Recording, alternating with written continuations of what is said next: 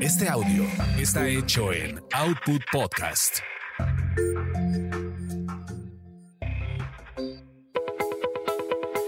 Bienvenidos a Tasty Tours, donde experimentas la magia de los destinos gracias a los sabores y aroma de sus comidas y bebidas.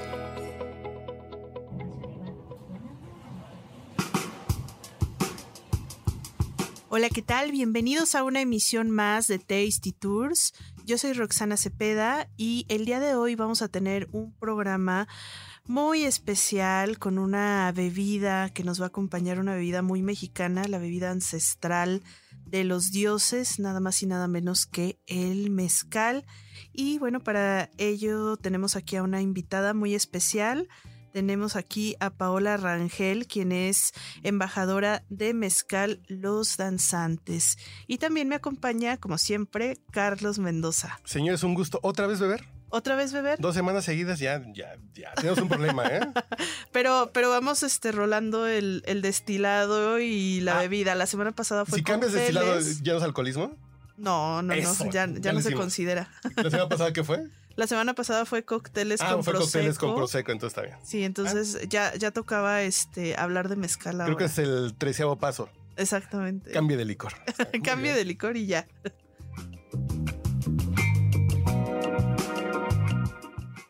Porque siempre tengamos en la mano una copa para beber. Salud. Tasty Tours vamos a decir salud, porque hoy no solamente tenemos un mezcal, tenemos cuatro mezcales diferentes, de que ahorita, bueno, Paola nos va a hacer favor de platicarnos un poquito cómo cómo son estos mezcales y sobre todo nos va a acompañar en esta cata, pero es, es algo muy interesante porque creo que cada tipo de mezcal tiene sus peculiaridades no solamente en el nombre, sino en el sabor, en los aromas, en las notas, en todo esto. Y bueno, Paola, ¿cómo estás? Muy bien, muchísimas gracias por la invitación. Muchas gracias, Rox. Eh, Nada. Sí. Justamente en la mañana estábamos haciendo un ejercicio. Me encantó cómo lo describiste ahorita. Porque sí, cada agave tiene su propia identidad y su propio carácter.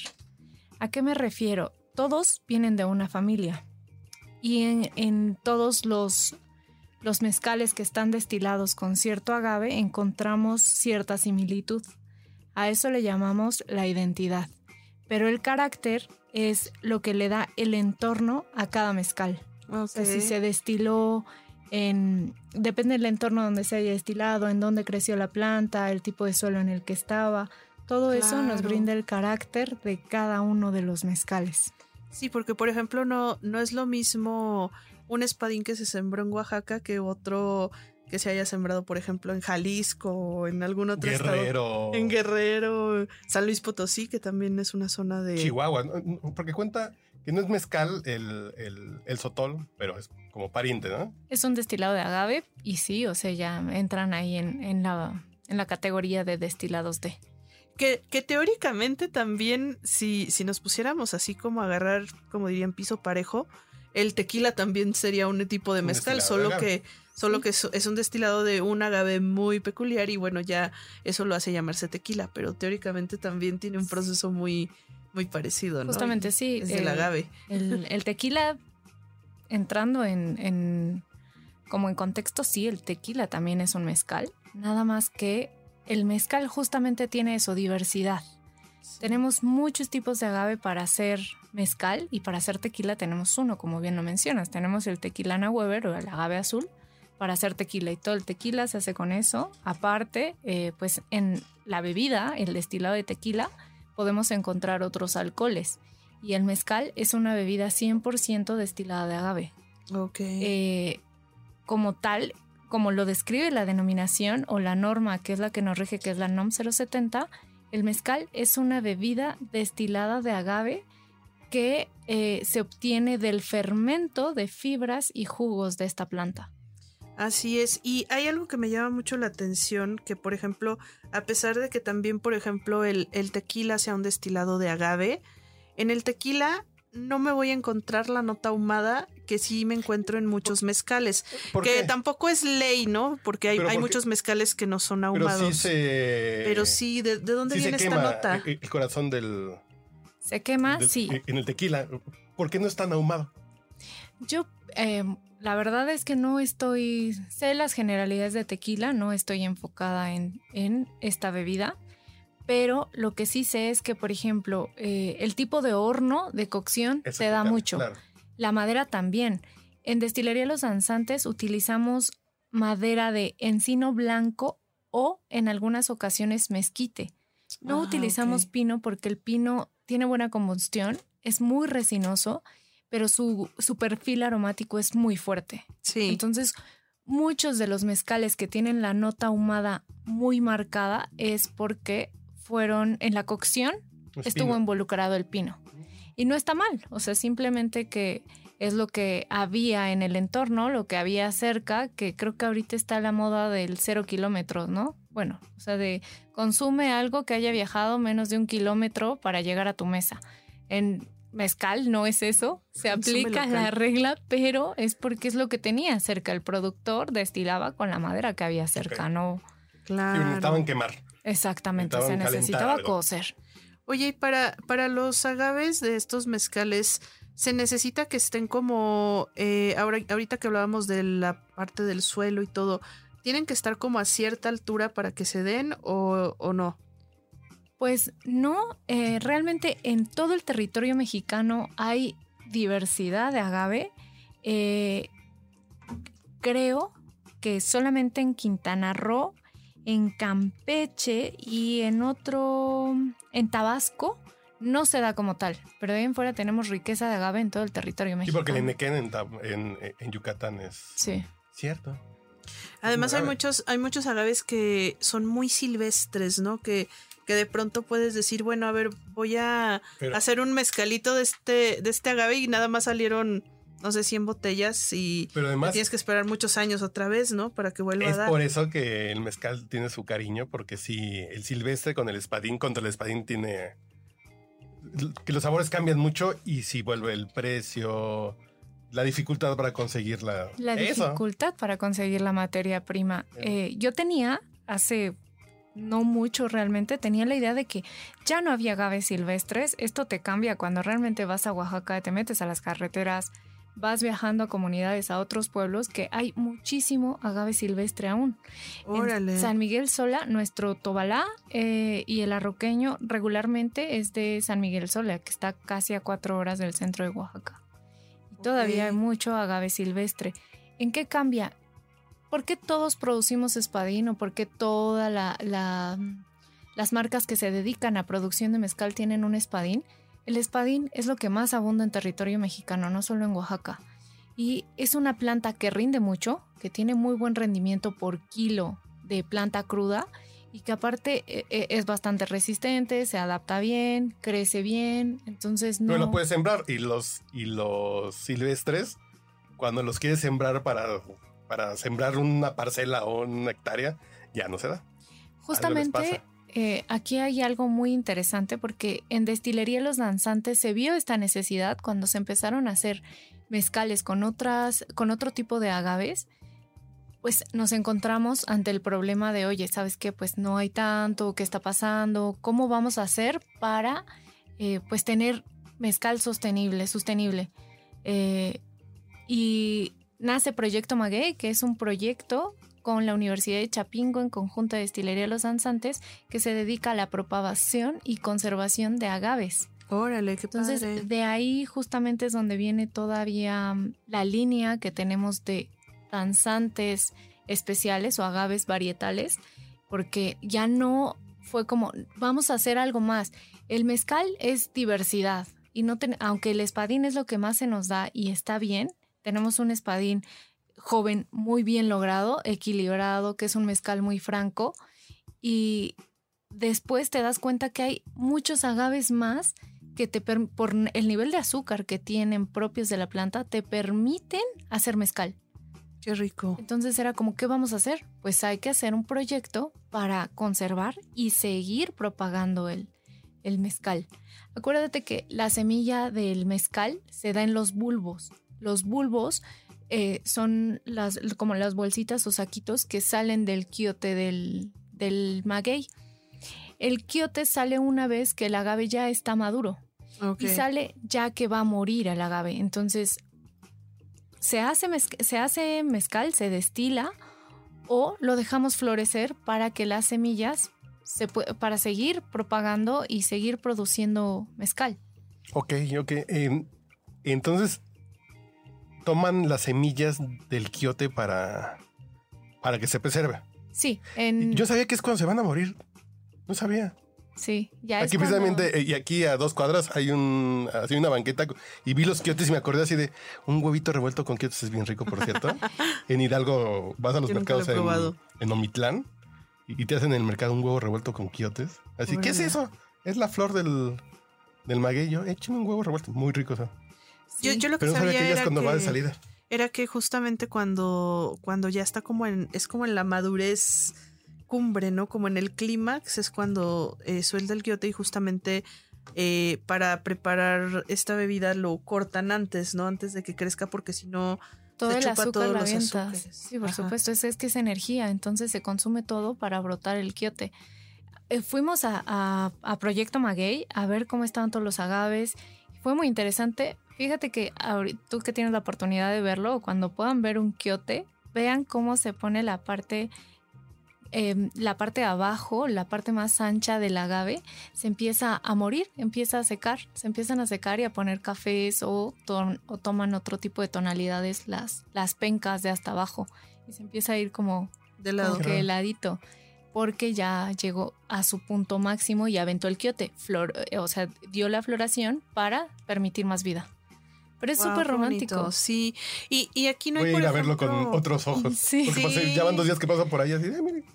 No hay, por ejemplo, también aquí de que, como en algunas otras plantas, que creo que en el caso del tequila sí se da, pero acá corrígeme a ver si también es o no, que le salgan hijitos y los puedes como trasplantar o, no. Sí, es un método de reproducción del agave y son los hijuelos, los que le salen entre hijuelos en los que le salen como entre las axilitas de las pencas, ahí se van dando los, los hijuelos. Wow, qué bonito. La carga genética del agave madre es muy, es muy Ya que empiezas a ver el agave con otros ojos, dices, híjole, lo destilan y me bebo su espíritu, porque a final de cuentas el mezcal entra en la categoría spirits, bebidas espirituosas.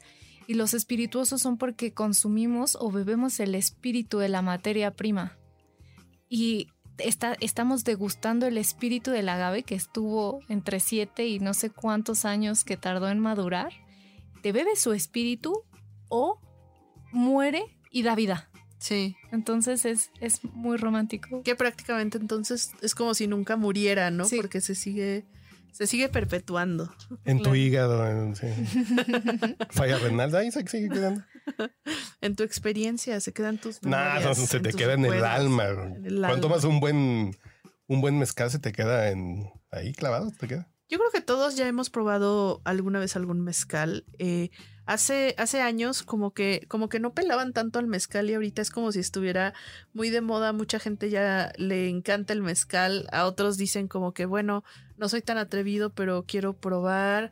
Y creo que sí, el, más común es como el espadín, que yo creo que ya todo mundo debe de haber probado espadín porque en todos los bares, en, en, todos lados hay agave espadín. Pero, ¿es moda?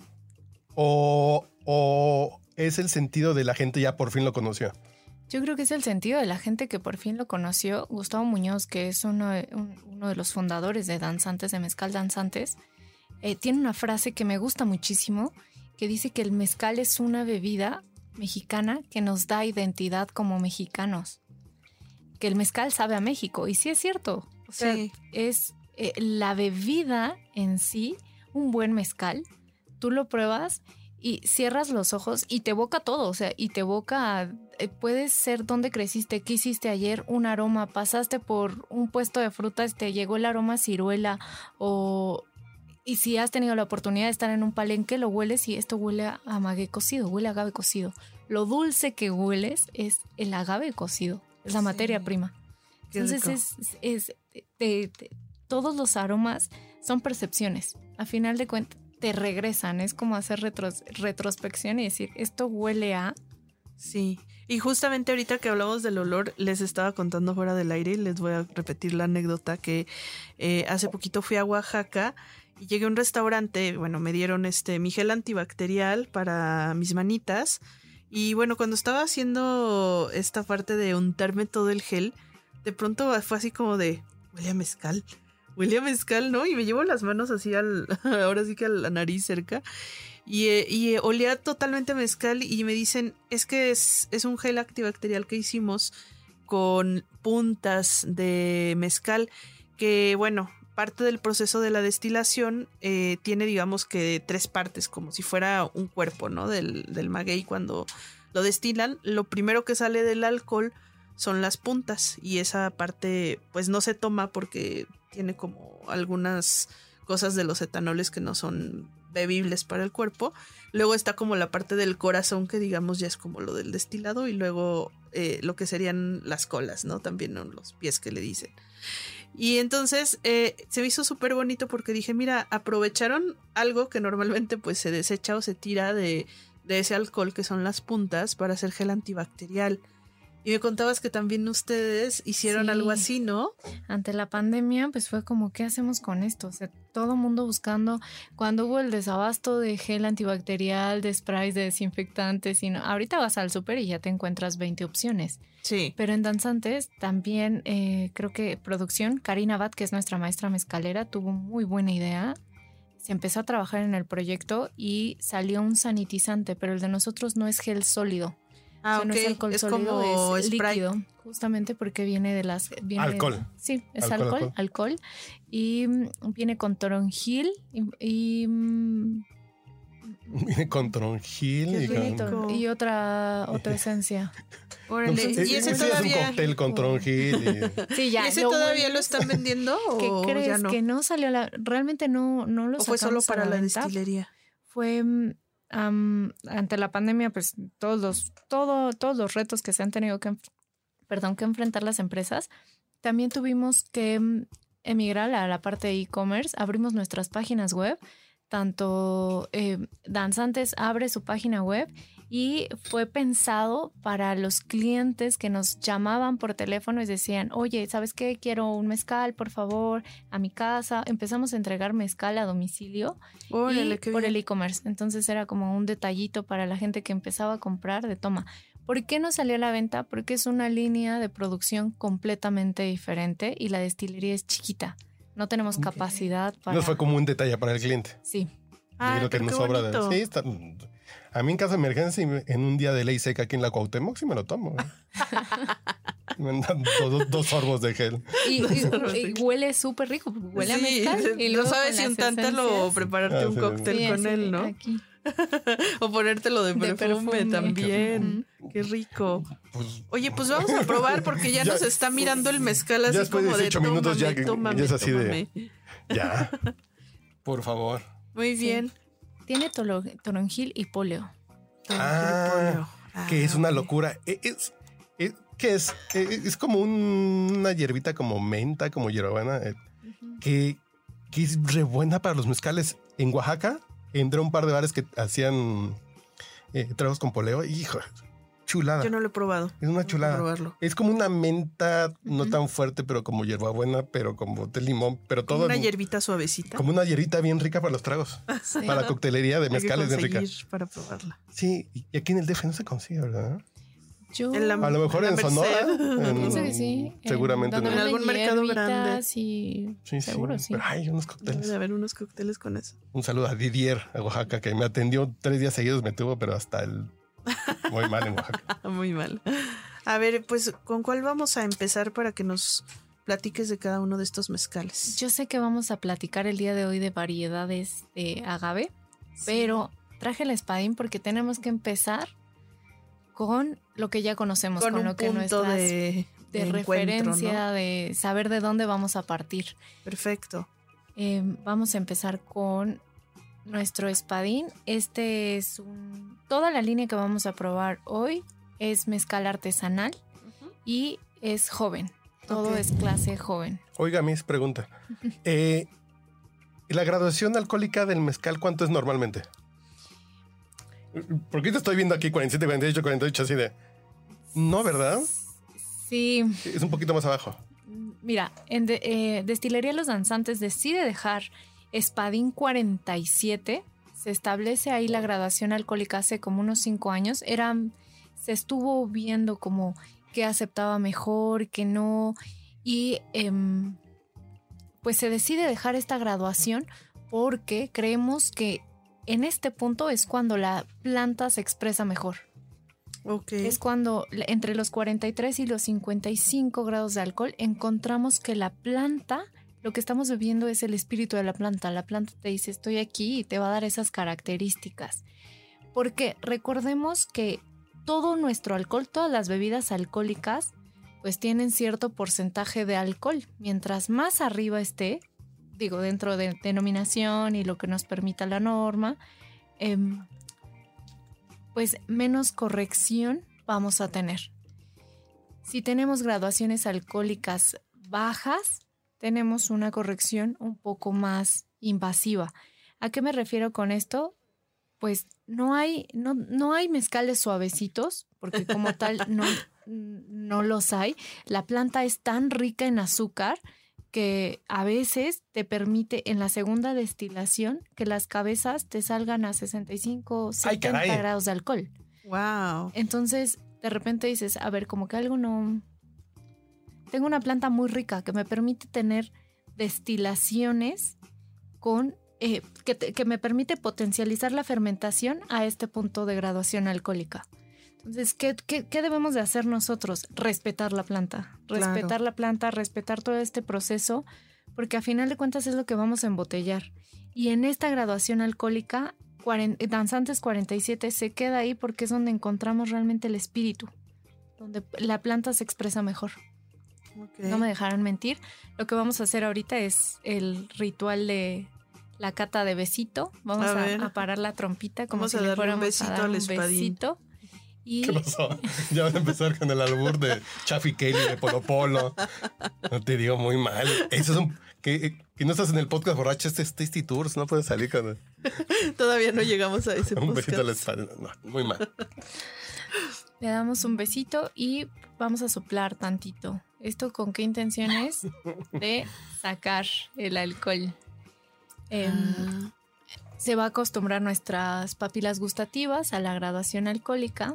Y ahora sí, vamos a empezar. a- nuestro cuerpo se prepara, el primer traguito como que empezamos a sudar, empiezas a sentir calientito.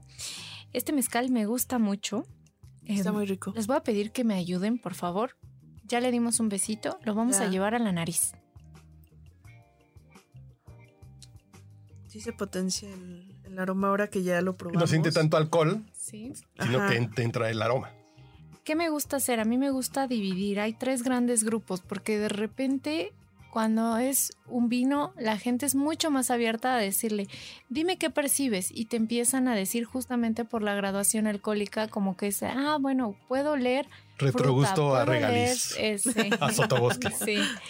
Y con la- los destilados, con el mezcal, de repente pasa de que, eh, eh, ok, como que quieren, Está más pero no. Gasolina, No terminan. bachicol. que- Sí. que- sí, porque es mucho más brusco, ¿no? Sí, a mí me eh, a mí me gusta dividirlo en tres grandes grupos como para tener un referente.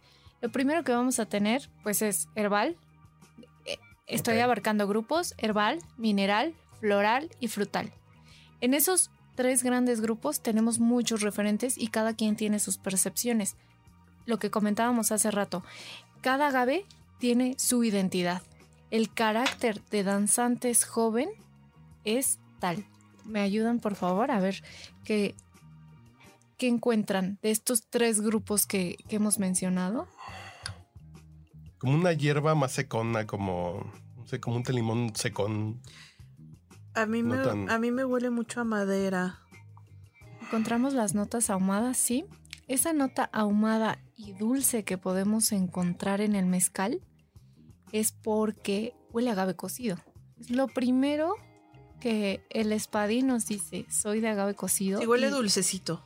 Y el- la nota dulce con lo ahumado cuando pasas por el palenque te quedes y dices, ah, sí, esto huele a agave cocido. Así huele el agave cocido. Es un mezcal muy franco. ¿A qué me refiero con franco? Que lo que encontramos en la nariz, esta parte de es el agave cocido, cuando lo pruebas, sabe a agave cocido. Eh, también encontramos Muy esta parte de hierba. Está bastante presente. Una hierba. Es que no sé. Si es un. Como cuando muerdes una hoja o una cosa así, te queda como un saborcito. Como entre. Como algo verde. Sí, como algo verde. Es, es como verde, pero. Muchos me, eh, en referente, a veces me dicen es que huele como a mentol o sabe Mm. un poquito a mentol, Como un Creo que caldito. Como Sí. más bien. pero todos conocemos la hoja santa, o bueno, al Sí. Frijoles con hoja santa, sí. sabe, huele a hoja Deliciosos. santa, la hoja verde enorme que encontramos en Oaxaca. Ese mentol que tiene, Sí, es como de hoja cuando santa. lo, sí, y cuando lo probamos,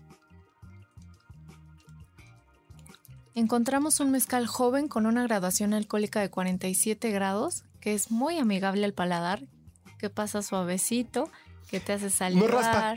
¿no? Cierto, porque a lo mejor un tequila blanco de 45 grados sí es así como de. Ay, ay, está rico, pero sí sientes el raspor y este no se siente raspor. Se, se puede sentir que te llena todo el paladar, así como, como el alcohol, pero no te raspa el paladar. No, aparte baja, calientito Baja y rico. empiezas a salivar. La saliva que está muy, eh, muy alineada con el alcohol. Es muy buena abrebocas, ¿no? Sí. De- para tomarlo de entrada, Sí. antes de la comida. ¿Qué les pareció? ¿Les gustó? Sí, está súper rico. Este espadín, recordemos que el espadín viene de los angustifolia. Eh, el siguiente mezcal que vamos a probar es un Sierra Negra. Ese no lo conocía, fíjate. Fíjate que ahí hay, hay un tema, un tema algo complejo.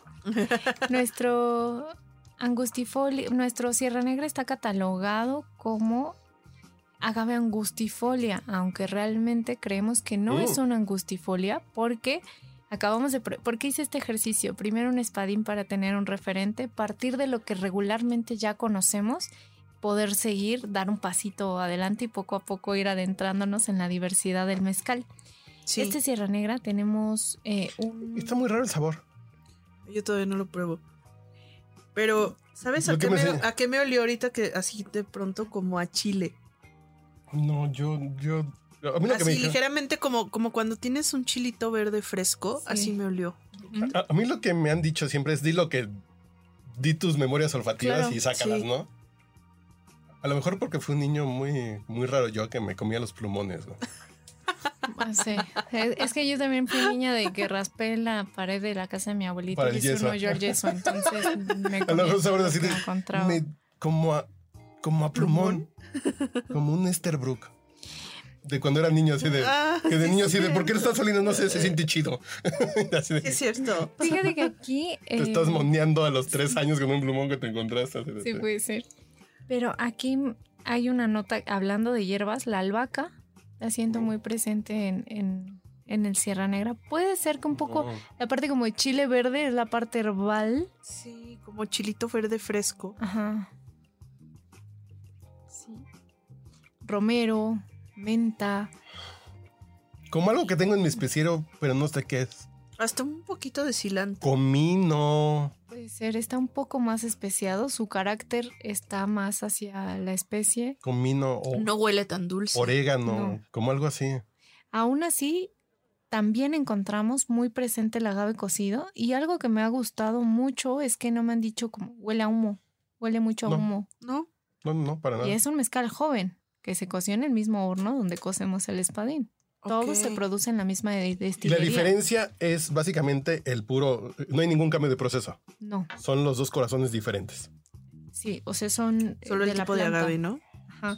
¿Por qué Sierra Negra? Porque en vista sí se parece mucho a un espadín, por eso dicen que es una angustifolia, pero tiene las sierritas de, de las pencas, las tiene en color negro. Ah, ok. Pero no, no.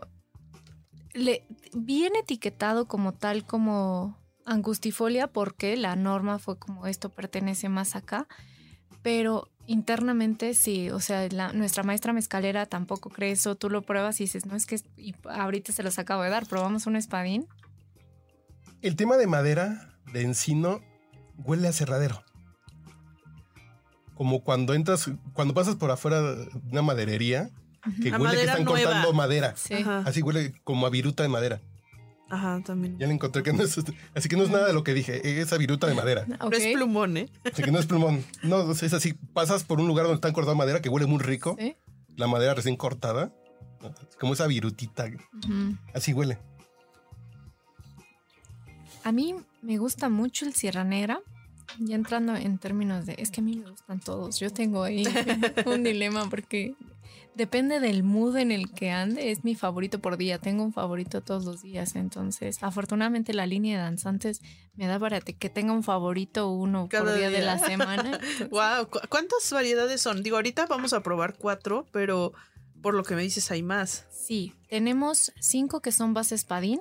Es el espadín joven. Tenemos un reposado, un añejo, un pechuga que entra en clase de destilado con y eh, un steel proof que es madurado en vidrio. Ese steel ¿Y proof, cuántos grados es? el steel proof está entre 53.5 y 55 porque Un no- Volkswagen si lo arrancas con ese. bronca. No, ¿qué crees que no lo sientes? Eh, es lo curioso y, y una de, de sus virtudes del Steel Proof que no sientes la graduación alcohólica por el proceso de maduración en vidrio que lleva.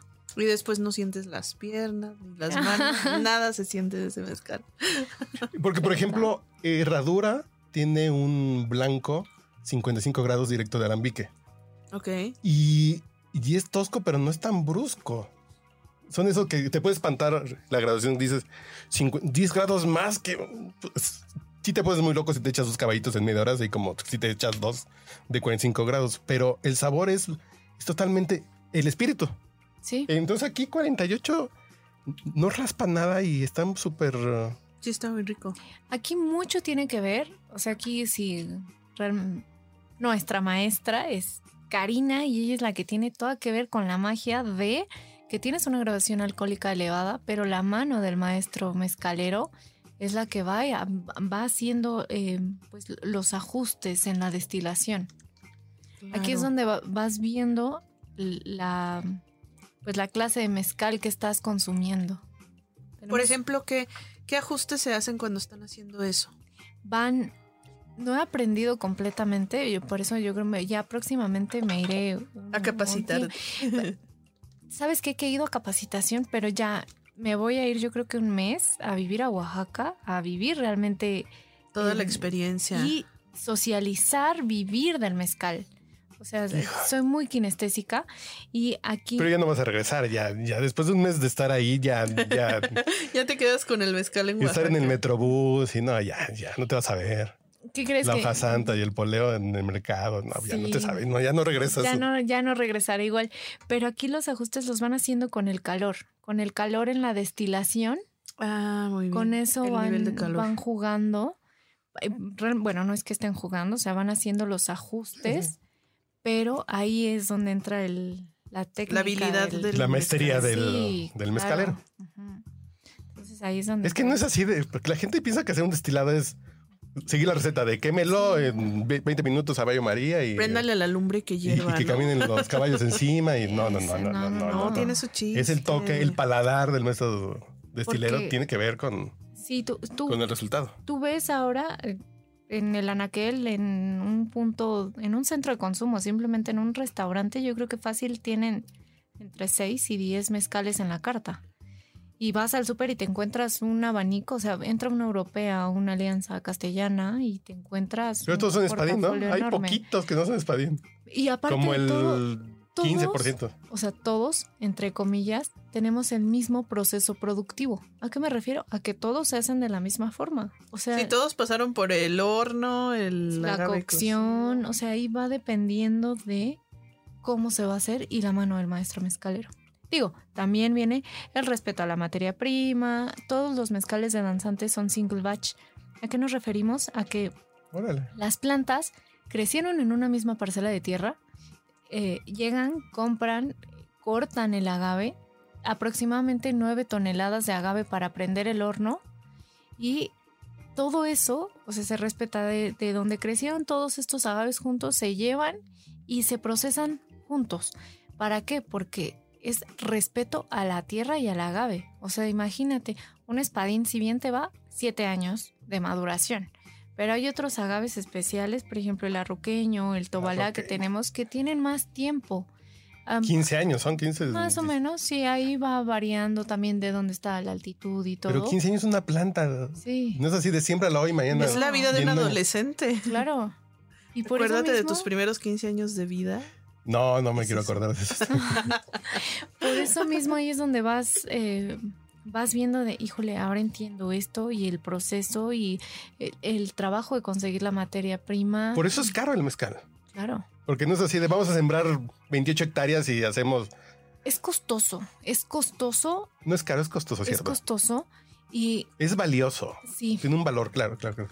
Tiene un valor que yo creo que cuando ya empiezas a entender todo esto, lo sabes apreciar y ya no se te hace caro porque es como... Totalmente de Es lo que vale. Cuando conoces un arroqueño, un madrecuche, un tobalá, dices, está caro, pero voy a ahorrar para comprármelo.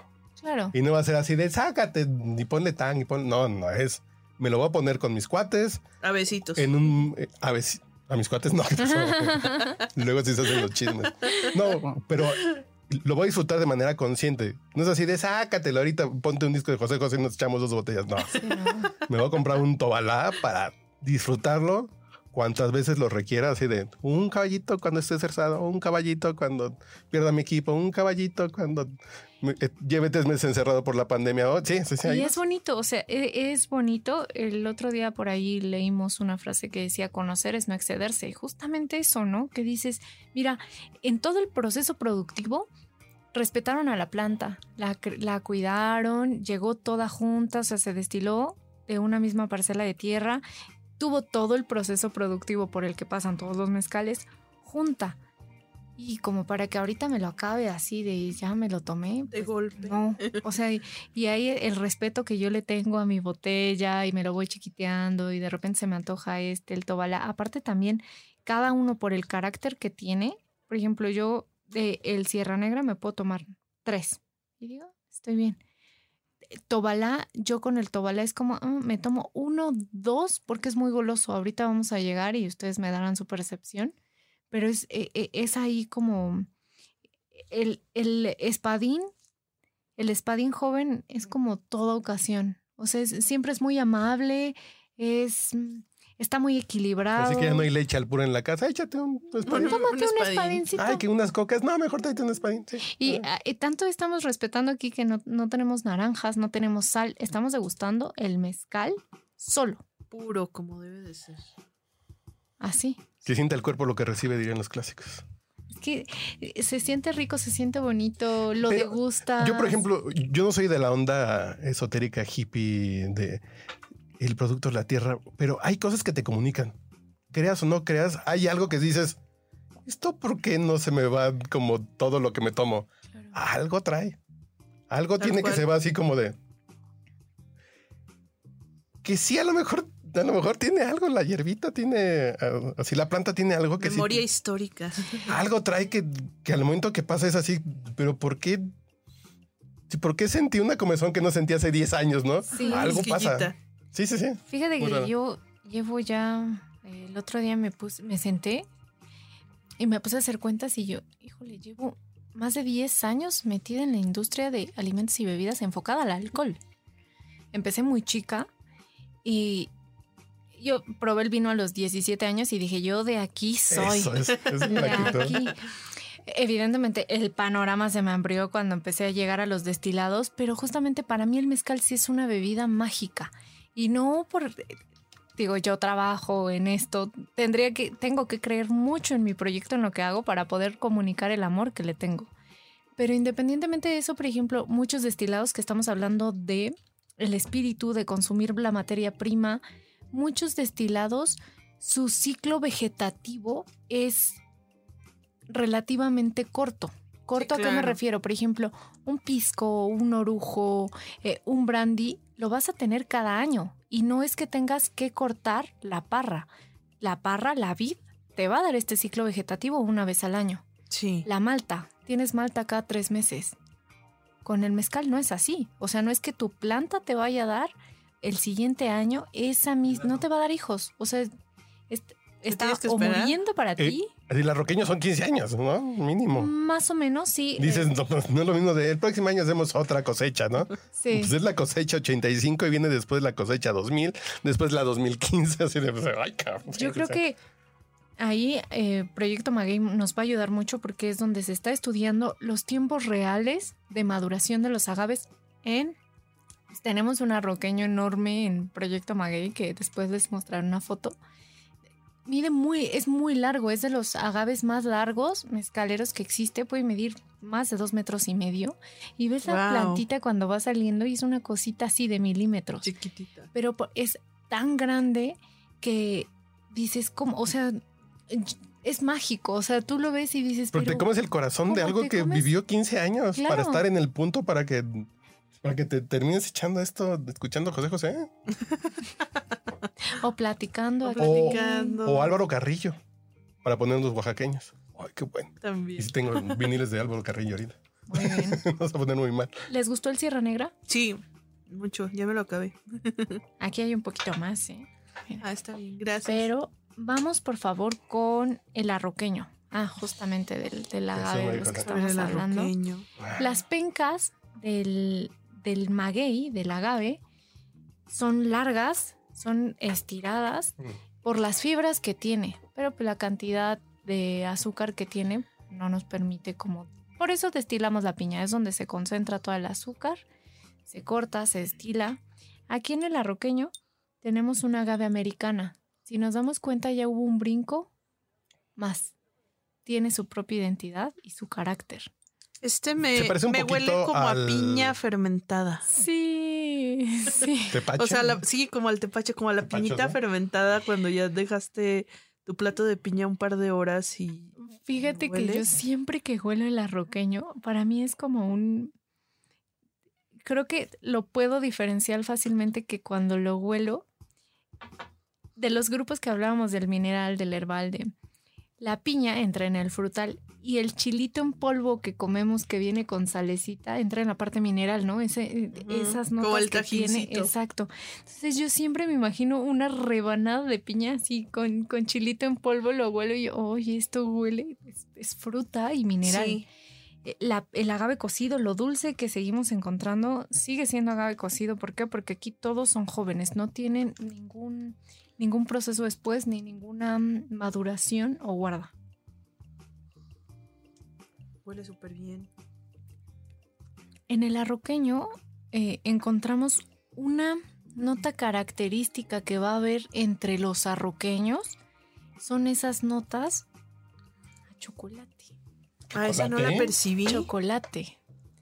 Se Es lo peor caso, ya cuando lo dices como que lo pienso y digo, lo estoy sintiendo o, o- y- o fue porque lo lo, estás dijo. imaginando? O- o fue- sí, y entonces sí, porque dijiste chocolate y Sí. así como de, Sí, ¿Cómo? O sea, no, no, no, no. sí, No tiene chocolate, pero sí, sí es, es una nota característica del, de los arroqueños. O sí, un poquito como, como al cacao.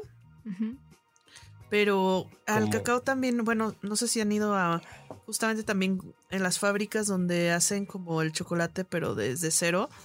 Cuando están fermentando el cacao para secarlo, sí creo que tiene como un poquito también esa notita entre ácida, este, como, sí, como de fermentación de cacao.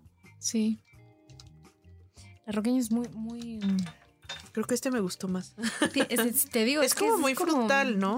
Es muy frutal. Sí, encontramos aquí, incluso yo puedo percibir algo de mango, pero es como, mango. te digo, es como... Sí va de la mano con la piñita. Es cuando lo dices, es así de, A ver, voy a oler otra vez. como que lo quería decir, pero no sabía que era, ah, sí era mango, pero dije mango porque es lo que tú dijiste, pero sí. Es, es muy, muy rico y yo creo que este sí entra más en la cancha de que cae en la parte frutal, porque aquí llegamos a que tenía bastante fruta. No es que se infusione con fruta, es solo el agave lo que se destila, pero esas características que tiene la planta. Sí, está súper rico. Hasta ahorita va ganando este, ¿eh? Es Su favorito. retrogusto. Ese tiene mucha onda. Eh, Ese es- está un poquito más complejo, pero. No, está muy rico. Pero ya sé cuál me gusta a mí.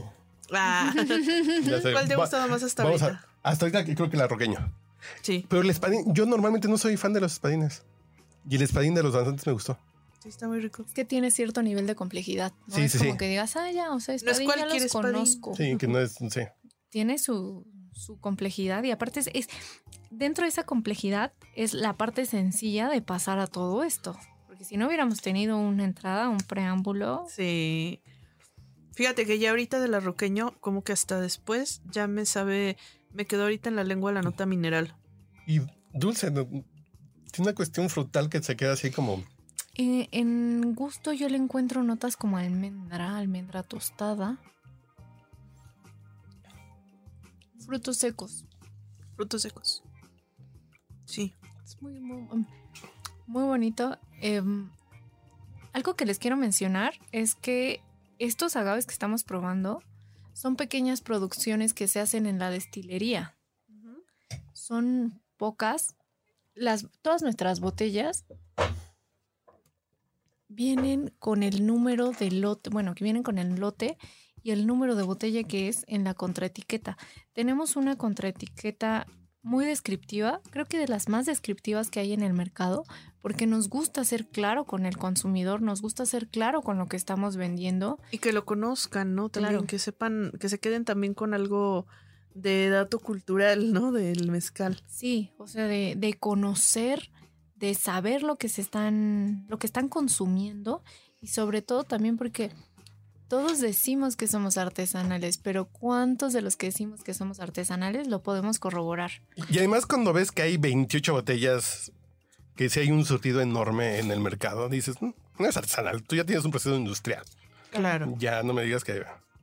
Y aquí, ahor- ahorita que tocas este punto, ¿qué, ¿qué sería lo que diferencia que se haga, que se considere artesanal un mezcal? Es, porque no es nada más el, el número de botellas que salgan. No, hay tres grandes categorías actualmente, que es mezcal, mezcal artesanal y mezcal ancestral. Básicamente, ¿en qué se diferencia? En el proceso productivo. Aunque tenemos el mismo proceso todos, las herramientas y usos que se le van dando son diferentes.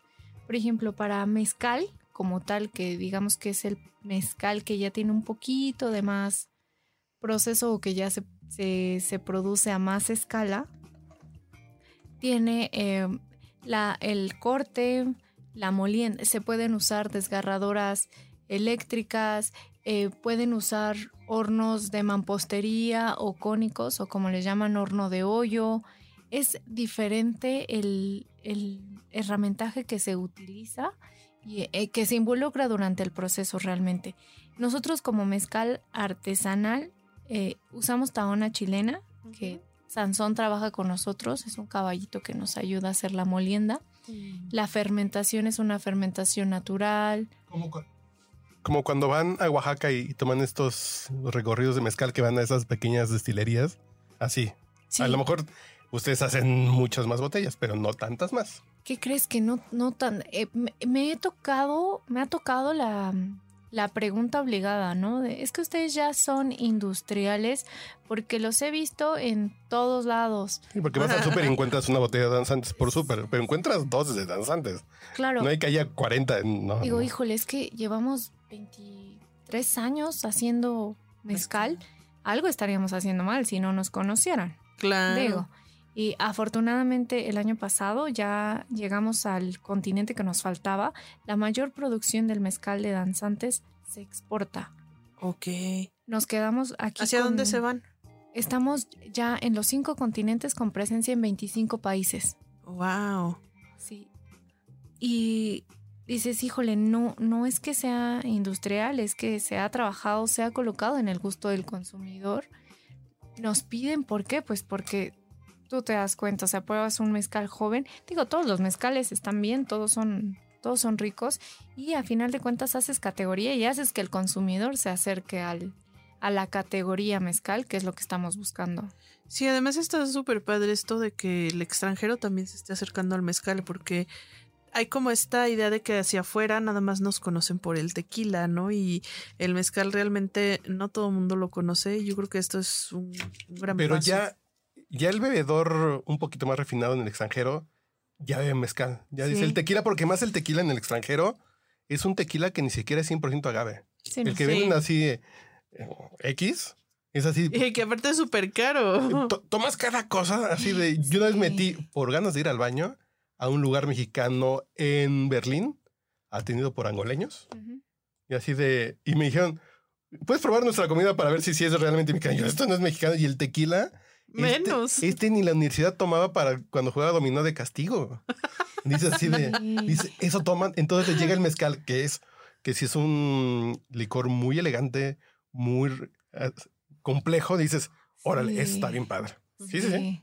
O sea, aparte, por ejemplo, llegas, ves, la botella de danzantes es impresionante, es, Está bien bonita. es preciosa, me gusta mucho. Hay dos elementos, es, es una botella que solamente contiene danzantes, fue pensada para danzantes. En la parte de abajo encontramos el logotipo de, la destilería y me, ay, yo es que de repente me voy porque me gusta mucho esto de, ¿sabes qué? Que pensaron la botella para contener mezcal, o sea, desde ahí partimos. ¿Cuáles son las características? La parte de abajo, la parte que tiene como relieve o bueno, que está... Parece como cuando ustedes pelan una piña y se quedan como ¿Los piquitas? los, no, los circulitos, esos que, sí, como de donde están los piquitos. Sí, Eh, así se ve la botella. No lo había pensado así. Como un corazón. Sí, mira, Sí, también como con un forma corazón de de la piña. piña.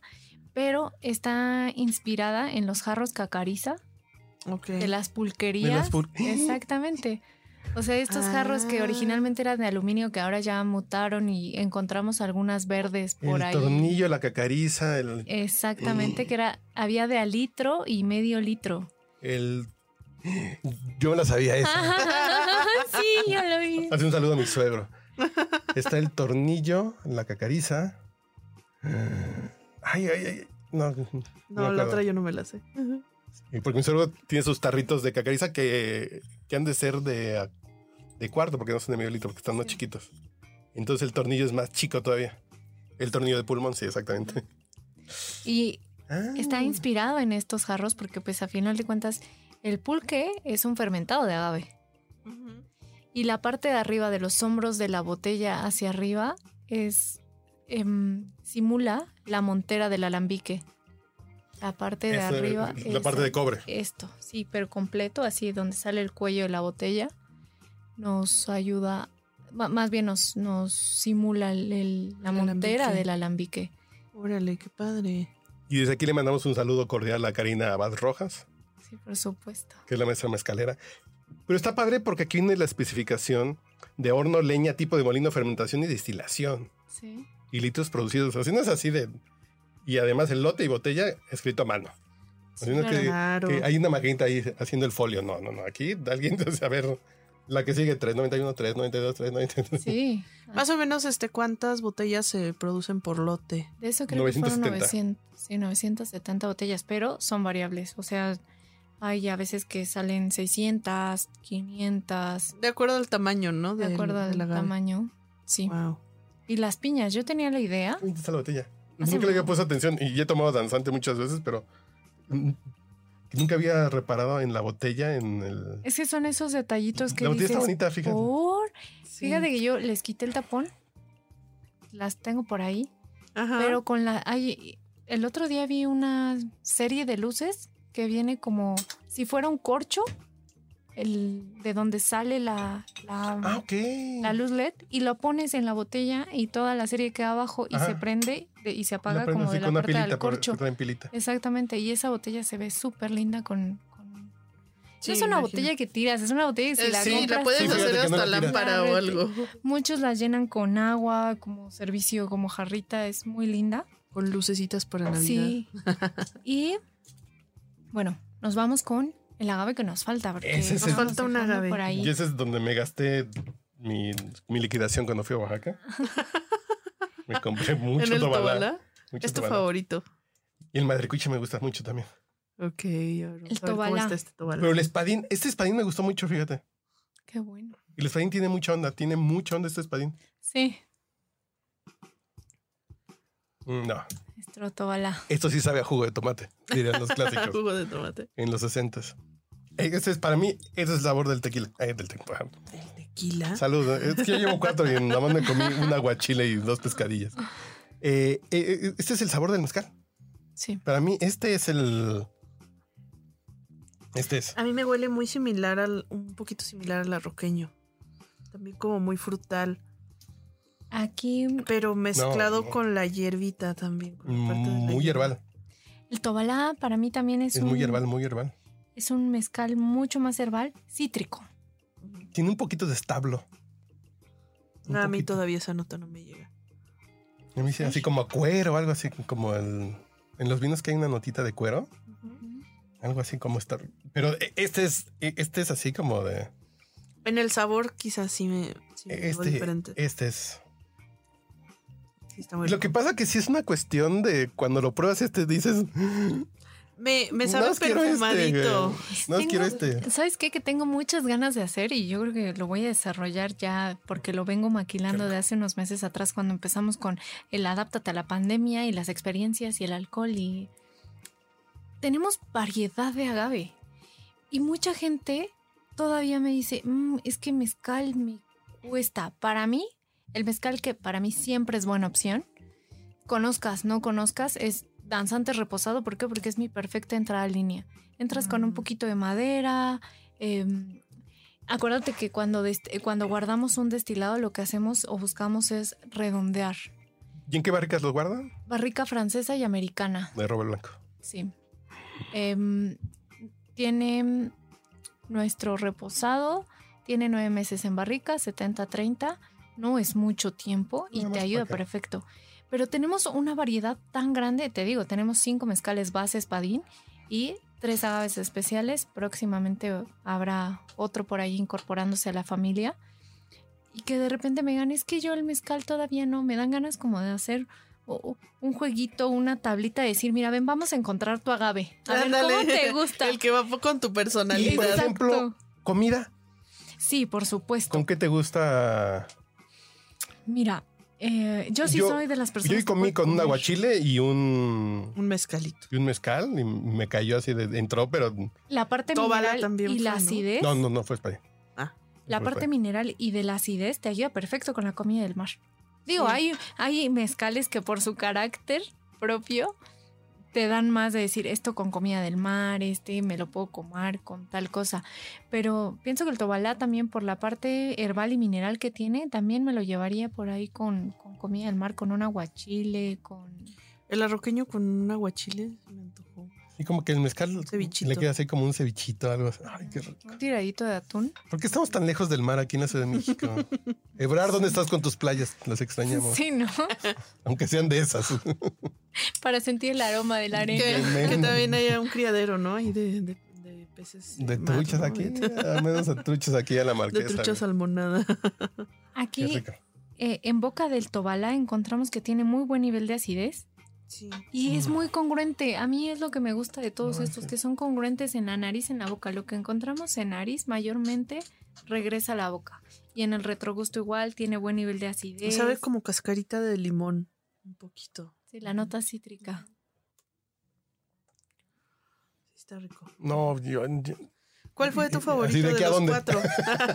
Bien, los clásicos. No, yo el Tobala. A mí el Tobala sí es así, pero Yo el, ar- el arroqueño creo pero- que fue el que más me gustó. es un tema de, de... Sí hay que apreciarlo. Porque luego pasa mucho con todos los destilados así de que te compras uno carísimo para tomártelo en, en la borrachera y sácate esa botella que tienes. No, no, no. Ese es... Hazlo consciente porque la conciencia entra todo el, el- todo el gusto y el disfrute Claro. de decir, siéntate, sírvete uno, no te tomes cuatro. Sí. dos, Sí, con una buena uno- amistad, con una buena comida y disfrutarlo. Y, y en 15 días te echas otros dos, así de. Porque si es de diario y te vas a echar cinco hasta que ya estés cantando las de José José, no tiene chiste. Sí, Este uno para como para aperitivo o, para, o también este como digestivo, yo creo que queda muy bien. Sí, fíjate que a mí como digestivo me encanta el que Como enjuague el- bucal así en la mañana. Si antes de cepillarte los dientes te echas dos de Como estos desayuno. Hoy en justamente la regadera. tuve capacitación en la mañana, tuvieron capacitación y desayunaron mezcal, good morning, de jueves por la mañana.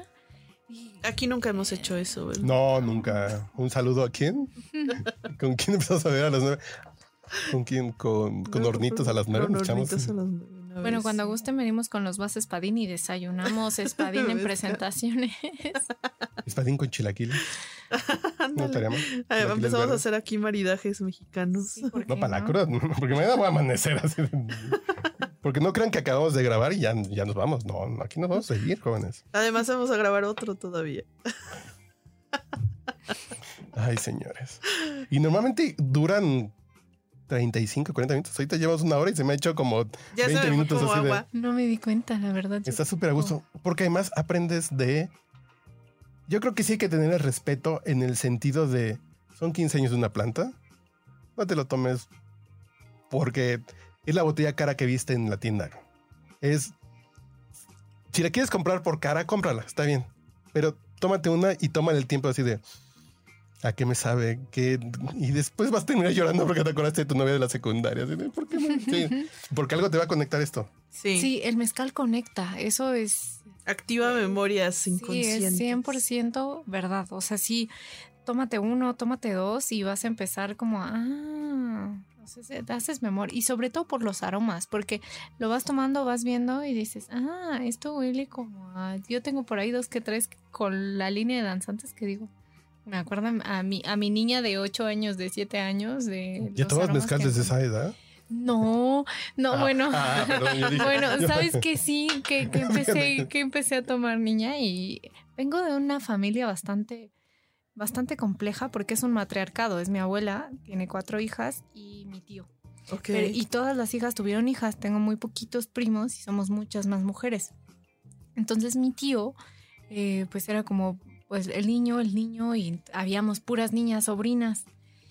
Y yo siempre he dicho, ¿sabes qué? Que a los niños, a un niño sano, normal, no sé, le da cerveza y no le gusta porque la cerveza per se es amarga. Porque es amargo. Sí. Eh, y Es el alcohol de como- no. Al niño dale un refresco y es feliz, pero Sí, el alcohol no. Sí, dale cerveza y no. Yo creo que mi tío me empezó a dar pruebitas de cerveza como a los 7 años y a los 10, 11 yo ya traía mi vaso de medio litro de cerveza. Yo tenía Sí, michelada con, sí. con tamarindo y No, clamato. porque sí me la enseñó así de Solita. solita. Solita, limón, sal, a lo mucho. Y me daba mi vaso de cerveza. Y ahora a lo que me dedico es como... Fue complejo, pero imagínate, puras mujeres y tradicionalista, mi familia. Y yo, yo no tuve la culpa. mi tío? Claro. Fue mi tío. Muy bien, A está mí me dijo, prueba, yo probé y me gustó. O sea, Exactamente. Sí. ¿Qué se le va a hacer? ¿Qué se le va a hacer? ¿Qué se le va a hacer? aprender. Eh, Esa es la justificación. Así. ¿Qué se le va a hacer? Aquí nos tocó vivir. Salud.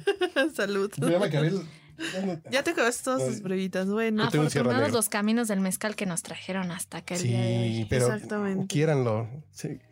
Sí, tengan el respeto porque hay un... Sí, valórenlo porque sí, no es algo así de... de me lo voy a tomar para emborrachar. No, es uno... No, yo sé, porque yo soy fan de la Cuba. Pues acabo de escribir un texto so- sobre la Cuba, soy muy fan. Pero eso es en lugar de agua. sí. No, es que eso es, eso es darle el tiempo y darle la pausa a, a tu vida cuando te hace falta un mezcal es porque tu cuerpo está pidiendo un mezcal. Lo necesita. Oye, y, y por último, cuéntanos dónde, dónde pueden encontrar estos mezcales ahorita que nos dijiste que ya están llevándolos a domicilio. Este, ¿Es en toda la República o, o nada más aquí en Ciudad de México?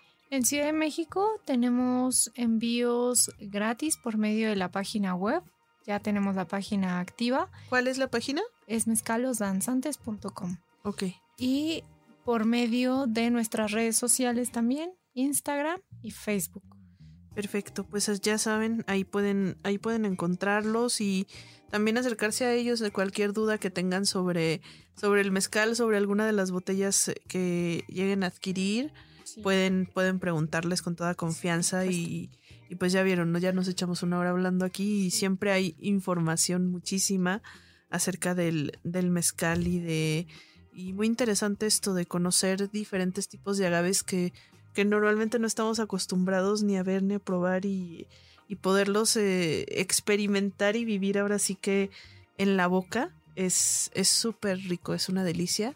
Y bueno, pues muchísimas gracias por acompañarnos, Paola. Muchas gracias a ustedes por la invitación. Por último, eh, les comento que también hablando de, a veces no es tan fácil conseguir las ediciones que tenemos o alguna, eh, estas, por ejemplo, el pechuga o el steel proof.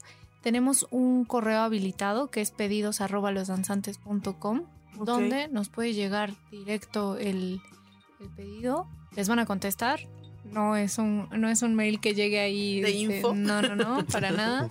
Mail que llega, mail que se contesta. Intentamos tener buena comunicación. Les agradezco mucho el espacio y creo que hay que compartir la cultura y la diversidad del mezcal. Las memorias que nos dejan. Y a mí me gustó que yo apunté como título del episodio el lado romántico del mezcal, porque hay un tema muy romántico con el espíritu que te terminas tomando, que terminas Te terminas enamorando del mezcal, aunque haya todas estas personas que de pronto dicen, ay, no sé, me da miedo. Pruébenlo, dense la oportunidad. Pero más miedo tomar. Más miedo tomar por loco que tomarte un buen sí, Sí, la verdad sí. Más miedo me da eso. sí, a mí también. Y eh, les comparto mis redes sociales también. Si tienen algún tema, pueden. alguna pregunta, alguna pregunta romántica. Estoy como Paola Danzante en Instagram. Perfecto. Cualquier duda que tengan, me mandan un, mensaje, yo les contesto. Con todo gusto. Yo te estaré mandando preguntas sobre cócteles con mezcal. También hay, ¿eh? También tenemos ahí, creo que sería bueno armar una propuesta de danzantes, lo estamos enfocando hacia gastronomía. Estamos trabajando bastante, bastante con chefs, porque creemos que les comentaba hace rato, el mezcal danzante sale de un proyecto gastronómico y en busca de de ingredientes y de la bebida mexicana que nos diera identidad como mexicanos que acompañara la, la comida mexicana es muy compleja la gastronomía. Creo que la primera vez que tomé mezcal en serio, que no fue el gusano rojo o las cosas esas raras que tenían en casa de tu tío, fue, fue en los danzantes en Coyacán. Y fue con un atún sellado con costra de amaranto, de ajonjolí. hace siglos. Hace, ay, ya estoy viejo. Pues cuando gusten, vamos a comer a danzantes y. Sí, sí quiero.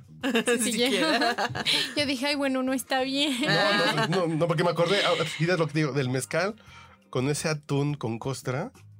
Me acordé como si me lo hubiera comido ayer y me lo comí hace 20 años. O sea, la primera vez que tomé mezcal, mezcal, mezcal, que no era así de. Un buen recuerdo. Sí, sí, claro, claro, claro. Y eso es lo padre, ¿no? También que la bebida nos deje recuerdos y que podamos rememorarlos cada que, probamos un mezcal de esta calidad. Pues muchísimas gracias, Paola. Gracias, Carlos. Les recordamos también, les recordamos también nuestras redes sociales, arroba Tasty Tours MX. Nos encuentran en Instagram, en Facebook, en Twitter, en Snapchat, donde quiera por ahí estamos. Snapchat, ¿qué, ¿qué estás haciendo en Snapchat? Estoy subiendo muchas cositas de comida, de comida, de tragos, de viajes, de todo lo que se me atraviesa enfrente. Entonces, por ahí también nos pueden contactar y les vamos a pasar tips de lo que ustedes quieran. Cuídense mucho y nos escuchamos el siguiente episodio.